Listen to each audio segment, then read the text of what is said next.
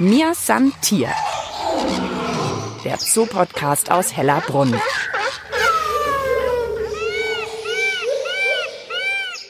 Hallo und herzlich willkommen zu einer neuen Folge von Mir san Tier, der Zoo-Podcast aus Hellerbrunn. Diesmal wieder mit mir, Mischa Drautz. Wir schauen mal wieder hinter die Kulissen des Münchner Tierparks. Wir machen jetzt die Podcast-Folge über den vielleicht berühmtesten Bewohner von Hellerbrunn derzeit. Und ich glaube, da trete ich jetzt keinem Flamingo auf den Fuß und der Ameisenbär muss auch nicht die Nase rümpfen. Das ist zurzeit einfach Otto. Das Elefantenbaby. Am 11.11. .11. ist Otto geboren. Mutter Temi hat ihn hier auf einer extra errichteten Sandburg im Elefantenhaus zur Welt gebracht. Und jetzt sind wir eben wieder im Elefantenhaus und wollen natürlich wissen, wie geht's Otto? Diese Folge also über das Elefantenbaby und neben mir ist Daniel Materna, Elefantenpfleger. Erste Frage, ist denn Otto noch ein Baby oder ist es jetzt schon ein Elefantenkind? Wie ist es denn bei Elefanten? Ja, hallo zusammen, willkommen bei uns im Elefantenhaus. Also er ist auf jeden Fall noch ein Baby. Er ist jetzt einmal aus dem Alter raus, wo man ihm direkt ansieht, dass er noch so ein bisschen das Rosane hat und an die Augen so ein bisschen rosa und an die Ohren. Da er sich jetzt in den zwei Monaten, die er jetzt eben Gott sei Dank bei uns ist, wirklich schon total entwickelt und auch ja, vom Gewicht her hat er schon ordentlich zugelegt. Aber braucht man jetzt keine Angst haben. Hoffentlich dürfen unsere Besucher ja bald wieder zu uns. Also er ist immer noch Baby und ein kleiner Elefant. Also da kann sich jeder drauf freuen. Es ist total schön. Wer mehr über die Geburt von Otto erfahren will, da haben wir ja schon eine Podcast-Folge gemacht. Da könnt ihr gerne nachhören. Jetzt wollen wir aber mal so wissen, was kann jetzt Otto alles schon? Er ist jetzt schon mit den Tanten zusammen hier. Ja, genau. Also wir haben da ganz langsam gestartet, die Zeiten immer mal ein bisschen länger gemacht. Gerade ja, Mangala und Panang haben da auch einfach ihre Zeit braucht, sich an den Kleinen zu gewöhnen. Und er natürlich auch andersrum. Für Temi selbst war das natürlich auch Stress. Sie war davor für sich mit dem Kleinen und auf einmal waren jetzt die Tanten mit dabei. Da hat sie erstmal natürlich ihren Kleinen immer abgeschirmt und versucht, dass da ja keiner rankommt, mal hinrüsseln lassen, mal riechen lassen. Und dann hat man nach und nach gesehen, wie es einfach ja da Vertrauen aufgebaut haben. Also Mangala war da etwas schneller wie Panang, die hat das relativ schnell dann zugelassen, dass der Otto auch mal zu ihr kommen darf. Wir sehen es jetzt vor uns, da haben wir so eine große Stahlkugel. Der ein oder andere Besucher kennt die sicher von unserem Elefantenhaus. Das hat Mangala am Anfang als Ersatzbaby genutzt. Also das hat sie sich unterm Bauch geklemmt, damit der Otto auch ja nicht unter ihren Bauch laufen kann, weil da war es halt einfach ein bisschen nervös. Und ja, Elefanten sind einfach so Tiere. Die müssen sich auf die Situation einstellen, sind dann erstmal nervös, wirken vielleicht dann auch erstmal, wenn sie ihn wegschubsen oder so ein bisschen grob, aber das ist halt Elefantensprache. Mangala hat also wirklich nicht gewollt, dass Otto vielleicht mal bei ihr trinkt oder so. Genau, da hat es halt Angst, oh, was macht der Kleine, wenn der unter meinem Bauch läuft, was passiert dann? Auch Panang ist mittlerweile total super im Umgang mit ihm. Obwohl er wirklich ein kleiner Frechdachs ist, das muss man dazu sagen. Er ist der Erste, der rüberläuft zu seinen Tanten, da kommt Temi noch gar nicht hinterher, dann ist er schon bei der Mangala oder bei der Panang.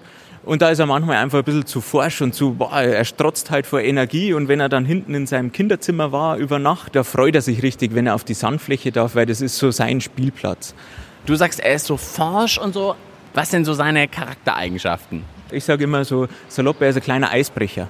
Also er schaut sich die Situation an und wenn jetzt wie Panang oder Mangala erstmal ihm skeptisch gegenüber reagieren oder sogar der Gajendra, der war am Anfang sehr skeptisch, der ist sogar die ersten Male, wo er an ihm vorbeigelaufen ist, rückwärts aus dem Haus gelaufen, damit er einen Jan aus, aus den Augen verliert, weil da ist der Gajendra einfach auch ein bisschen sensibel und war da auch so skeptisch, was macht der Kleine. Ich hätte jetzt eher gedacht, dass der Otto Angst vor Gajendra hat und nicht andersrum. ja, haben wir auch gedacht, aber der Kleine ist halt da noch, ja, wie soll ich sagen, naiv, unbedarft dem steht die Welt offen, der denkt sich, ach, ja, ist doch interessant. Der Gajendra schaut auch interessant aus, seine Stoßzähne schaut er immer ganz interessiert an. Klar, nur der Gajendra hat ja schöne große Stoßzähne, unsere Kühe ja nicht. Das ist ja typisch bei asiatischen Elefanten. Und mittlerweile sind sie aber auch entspannt miteinander. Also die haben sie auch schon mal berüsselt und das meine ich mit Eisbrecher. Also der Otto schaut sich auch Situation an, dann ist er erstmal vorsichtig. Wenn er sich dann da aber wohlfühlt in der Situation, dann geht er auf Forsch drauf zu. Und das hat das mit dem Gajendra aufgemacht. Der Gajendra hat sogar mal so ein bisschen Sand in seine Richtung geworfen, so ungefähr, was macht er jetzt da, wieso geht der nicht weg?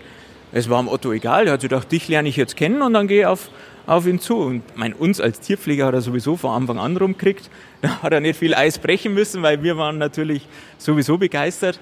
Aber die anderen, die Elefanten, die hat er mal erst für sich gewinnen müssen. Wir sehen es jetzt gerade vor uns, Temi frisst ganz in Ruhe ist so circa 15 Meter von ihm entfernt oder 20 Meter und er steht völlig entspannt bei seinem, ja, das ist so ein Bulldog-Reifen da hinten, mit dem spielt er sehr gerne und steht da bei der Pannung. Also das ist mittlerweile so entspannt und hat so gut funktioniert, dass er immer mehr alleine auch macht. Das ist für Temi auch wichtig, dass sie halt auch wieder mal Zeit hat für sich, mal in Ruhe was frisst und nicht immer um ihn kümmern muss. Aber wenn was ist, ist sofort da. Wisst ihr, wie schwer er ist mittlerweile eigentlich? Also wir haben das im Training schon mal gemacht, haben die Waage reingestellt. Temi kennt die Waage ja sowieso und Lass mal ganz kurz sagen, wie sieht eine Elefantenwaage aus? Wahrscheinlich anders als meine Waage daheim. ja, die ist natürlich schon ja, größer. Da brauchen wir unseren Hoflader dafür, um die reinzufahren. Also die hat ein ordentliches Gewicht. Aber die Fläche ist gar nicht so groß, wie man sich vorstellt. Also wenn man jetzt Elefanten generell so vor Augen hat, also die Füße, die stellen es mehr oder weniger zusammen. Also da ist vielleicht dann noch ein Meter Abstand zwischen den Füßen, aber die müssen wirklich halt ein bisschen ja, drauf wirklich Platz nehmen. Also ist jetzt nicht so groß, dass die drauf rumspazieren können. Also müssen gut einparken. Genau, was ja wichtig ist, weil sie müssen ja ruhig stehen, sonst schwankt das Gewicht ständig und deswegen ist die Größe begrenzt, dass da gut stehen. Und ja, unsere Tiere kennen das alle, das haben wir auch trainiert und der Otto hat das eben kennenlernen müssen. Und ja, letztes Mal ist er jetzt aber sofort ganz forsch mit draufgelaufen und wir haben uns natürlich riesig gefreut, weil wir auch gespannt waren, was er denn wiegt. Also Temi hat so 3,9 Tonnen auf die Waage gebracht. Da kann er natürlich noch nicht mithalten, aber er bringt auch schon stolze 192 Kilo auf die Waage. Oh, oh, das kriegen wir zwei nicht zusammen hin, zum Glück für uns. Also äh, doch schon ganz schöne Wucht. Möchte man nicht mehr, dass er einem auf die Zehen steht.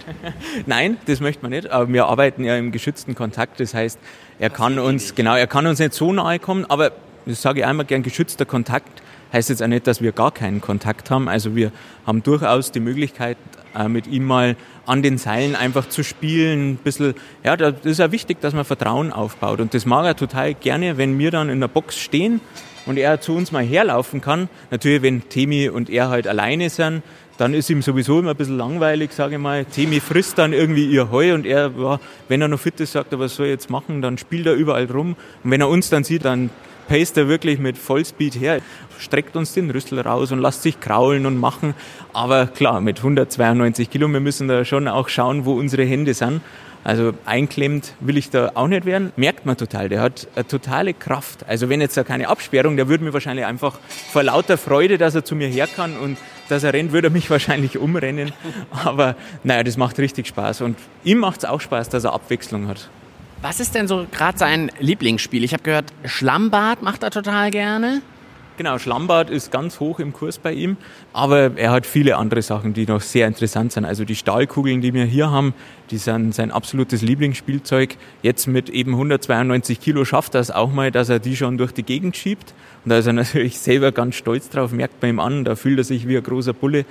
Dann haben wir einen großen Bulldog-Reifen auch, hier natürlich festgekettet. Den findet er klasse, da steigt er drauf, da läuft er rum, da springt er drauf rum. Also da, das macht ihm richtig Spaß und das ist auch typisch für kleine Elefanten, dass sie immer irgendwo raufsteigen wollen, weil sie wollen ja groß wirken und stark wirken und wir haben ja auch so einen Stein vor uns, das ist sein Platz. Das ist eins von den ersten Dingen, wenn er auf die Sandfläche kommt, da muss er einmal da draufstehen mit allen Vieren und zeigen, wie groß er ist. Mir san Tier.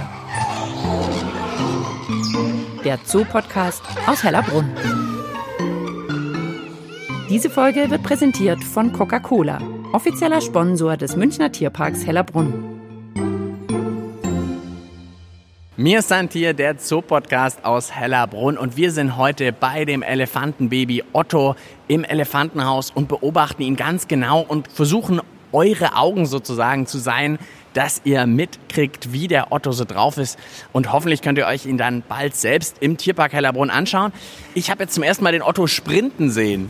Da kommt die Temi meistens gar nicht mit. Sie ist immer dann ganz aufgeregt und nervös. Muss man vielleicht dazu sagen, Temi ist früher oder vor dem Otto war es ein Elefant, der eigentlich nie, wirklich nie durch ein halb geöffnetes Tor gegangen ist. Aber jetzt mit dem Otto hat sie ihr Verhalten auch geändert, weil der Otto sprintet sofort durch gibst Gas und sobald Temi hinterher kann, muss natürlich auch hinterher. Und dann ist egal, wie weit das Tor offen ist, weil der Kleine, der gibt ihr einfach auch ordentlich Gas. Ich habe jetzt gerade gesehen, Otto hat sich erstmal einen Apfel schnappen wollen, hat ihn aber mit dem Rüssel noch nicht so ganz gekriegt und hat den Temi lieber mal gleich für sich gemacht. Also sie hilft ihm da jetzt nicht unbedingt den Apfel zu futtern, sondern denkt schon auch mal an sich. Also da muss der Otto sich um sich selber kümmern. Genau, also wenn es ums Futter geht, da kennt Temi wirklich keinen Spaß. Der Otto darf gern dran rumprobieren und er ist ja wirklich, also er ist sehr, sehr geschickt. Er schafft tatsächlich, die Äpfel schon hochzuheben und auch anderes, also rote Rüben oder egal was er so findet, Bambus, Äste, das packt er alles und das von Anfang an, also mit seinen zwei Monaten jetzt, das ist wirklich der Hammer, was er mit dem Rüssel schon alles kann. Aber er kann halt noch nichts damit anfangen. Also wir haben jetzt schon gesehen, in seinem Kot ist einfach schon ein bisschen Heu und was mit drin. Also er frisst schon auch mal was, aber seine Hauptnahrung ist einfach immer noch die Muttermilch von der Temi und der Rest ist eigentlich nur so für ihn zum Spielen, um seine Geschicklichkeit zu testen. Und da ist er wirklich wahnsinnig weit. Also er hat seinen Rüssel schon gut entdeckt. Ich habe mal gelesen, da sind 40.000 Muskeln drin in so einem Elefantenrüssel. Kein Knochen, aber 40.000 Muskeln das muss sich ja auch erstmal so richtig entwickeln wahrscheinlich. Da muss man auch erstmal Muskeln trainieren und so weiter. Genau, also das mit den ca. 40.000 Muskeln, das stimmt tatsächlich. Und was ich da auch ganz spannend finde beim Elefanten an sich, also der restliche Körper, der hat gerade mal knapp 400 Muskeln. Und im Rüssel stecken dann knapp 40.000. Also da sieht man schon mal, der Rüssel ist einfach absolut wichtig für die Tiere und es ist ja wirklich ein Wunderwerkzeug. Wenn man jetzt einfach unseren Tieren gerade zuschaut, die können da kleinste Dinge aufheben. Jetzt haben wir Äpfel, wir haben auch mal Weintrauben oder so. Das ist überhaupt kein Problem für die Tiere. Die heben das hoch, da zerplatzt keine einzige Traube, nix. Allerdings muss man auch wissen, mit dem Rüssel haben sie richtig Kraft. Also sie können auch ordentlich austeilen. Also das ist ein Wunderwerkzeug. Panang zerbricht gerade, ein Bambus hat man vielleicht im Hintergrund gehört. Also da haben sie wahnsinnige Kraft drin, aber auch wahnsinniges Feingefühl. Die wissen genau, wie es vorne den kleinen Finger, ja, den nennt man wirklich ein Greiffinger vorne, wie es den einsetzen und haben da auch Kraft vorne in der Spitze. Das muss der Otto alles noch lernen. Und sein Rüssel wächst natürlich im Laufe der Zeit, wird immer stärker. Du hast gerade gesagt, Finger, ist das wirklich so? Also es ist jetzt nicht einfach so eine runde Öffnung, oder? Das ist viel feiner. Ja, das ist wirklich ganz fein. Man nennt es, wie gesagt, auch Greiffinger. Und bei asiatischen Elefanten drückt dieser Greiffinger gegen eine Art Greifplatte. Also das kann man sich wirklich so vorstellen, wenn man seine eigene Hand mal anschaut und unten so die Ballen praktisch am Daumen so sieht, das ist wirklich auch so fest und ja, da können sie ordentlich dagegen drücken und so nehmen sie praktisch kleinste Dinge auf mit dem einen Finger und drücken da dagegen. Und das ist auch ein Erkennungsmerkmal. Bei den asiatischen Elefanten sieht man auch beim Otto schon, wenn man seinen Rüssel ganz genau anschaut. Und wenn man jetzt einen Elefanten, sagen wir mal, in der Natur sieht oder auch in einem anderen Tierpark und man hat mal die Möglichkeit, auch afrikanische Elefanten zu sehen, dann da einfach mal drauf aufpassen und schauen, was haben die an der Rüsselspitze. Die haben nämlich keine Greifplatte oder so eine Struktur, wo sie mit dem einen Greiffinger dagegen drücken, sondern die haben tatsächlich zwei Greiffinger. Und der Otto, ja, am Anfang, klar, da hängt der Rüssel erstmal so irgendwie im Weg rum, dann seine ersten Gehversuche hier auf der Sandfläche, da haben wir auch mal beobachtet, wie er unabsichtlich mal auf sein eigener Rüssel draufsteigt dann war er ganz erstaunt, oh Gott, was ist jetzt passiert? Aber nach und nach hat er wirklich gelernt, damit umzugehen und das ist der Hammer. Der probiert alles aus. Er ist gerade so in der Phase, kennt man auch von kleinen Kindern, kenne ich auch von meinem eigenen Sohn, der ist gerade in der Phase, da wird alles gepackt und auch mal in den Mund gesteckt. Und es ist bei ihm gerade überhaupt nicht anders. Also er probiert alles zu greifen, schaut sich auch viel bei den anderen ab, das muss man auch dazu sagen. Das ist immer ganz witzig, wenn wir jetzt so dicke Äste oder irgendwas drin haben.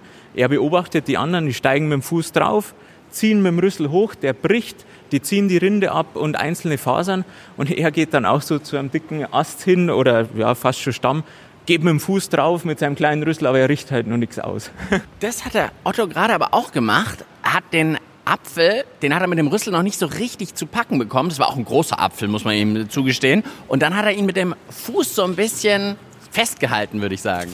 Er hat es jetzt das erste Mal geschafft, dass er seinen ersten Apfel auch mal zerquetscht. Also da war er richtig stolz, dass er da mit dem Fuß mal drauf tritt und dann passiert auch sogar mal was. Also da war er selber erstaunt, wow, Wahnsinn.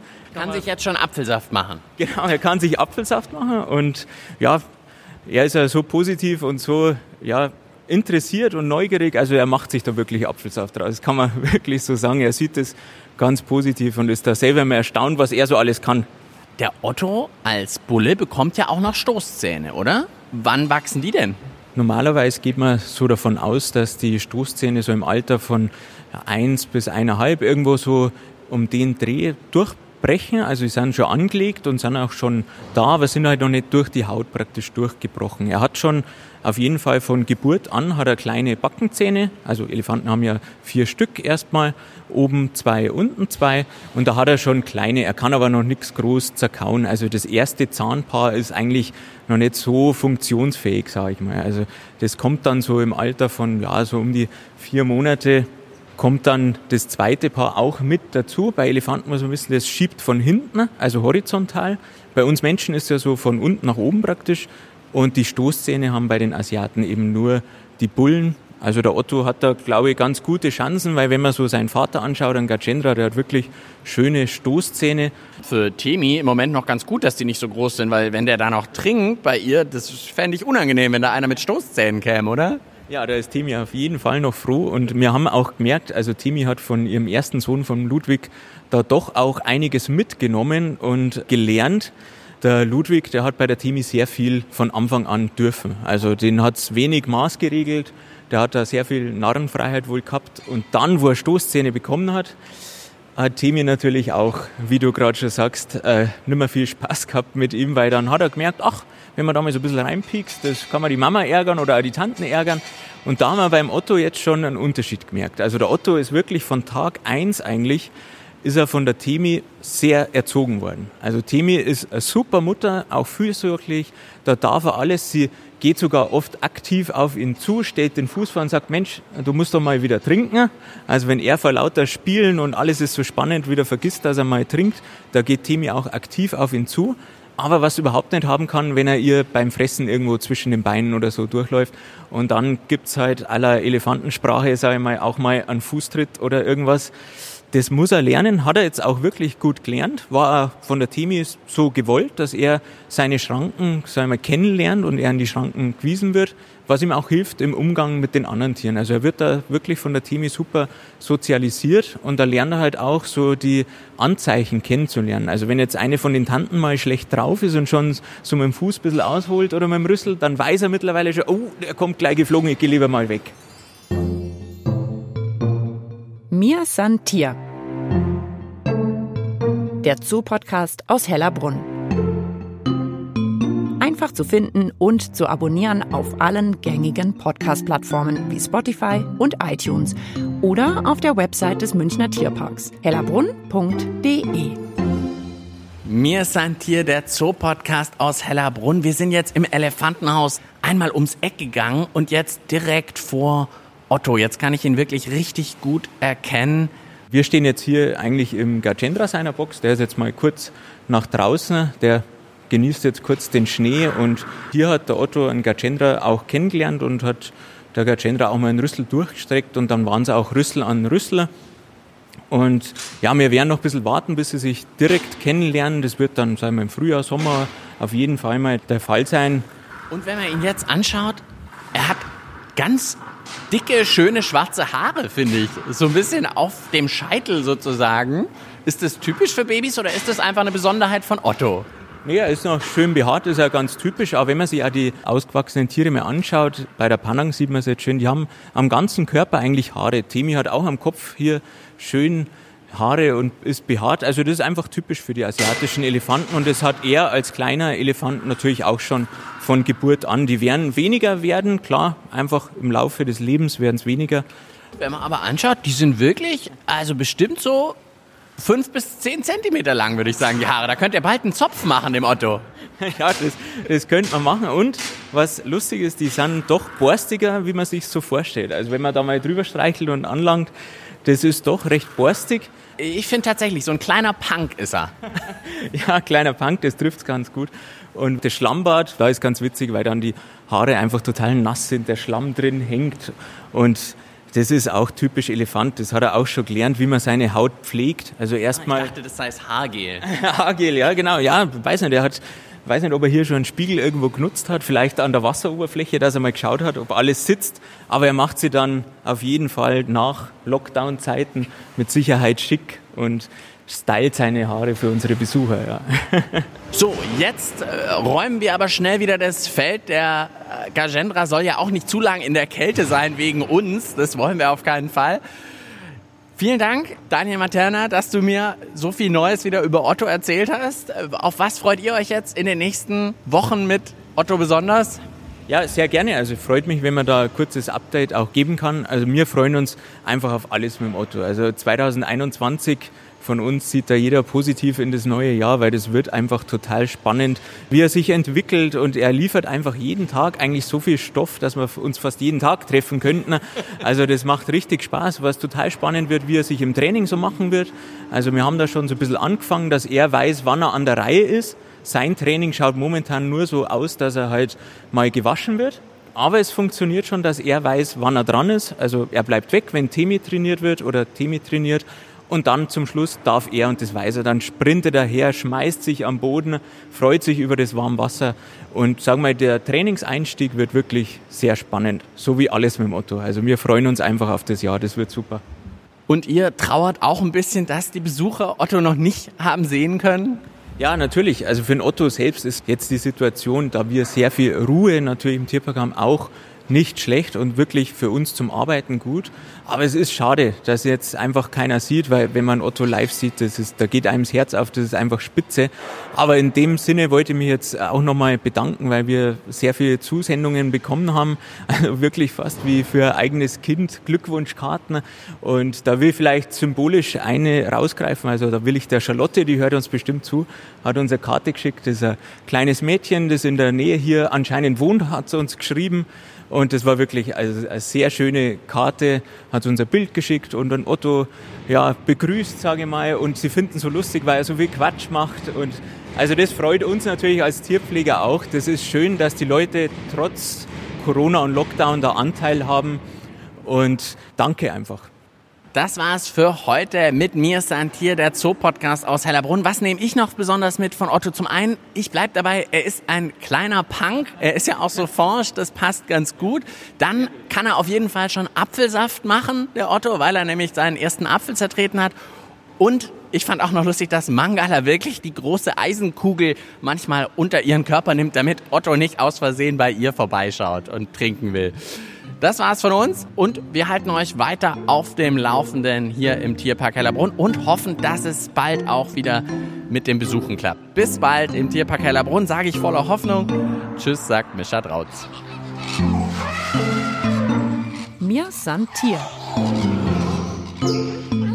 Der Zoo-Podcast aus Hellerbrunn.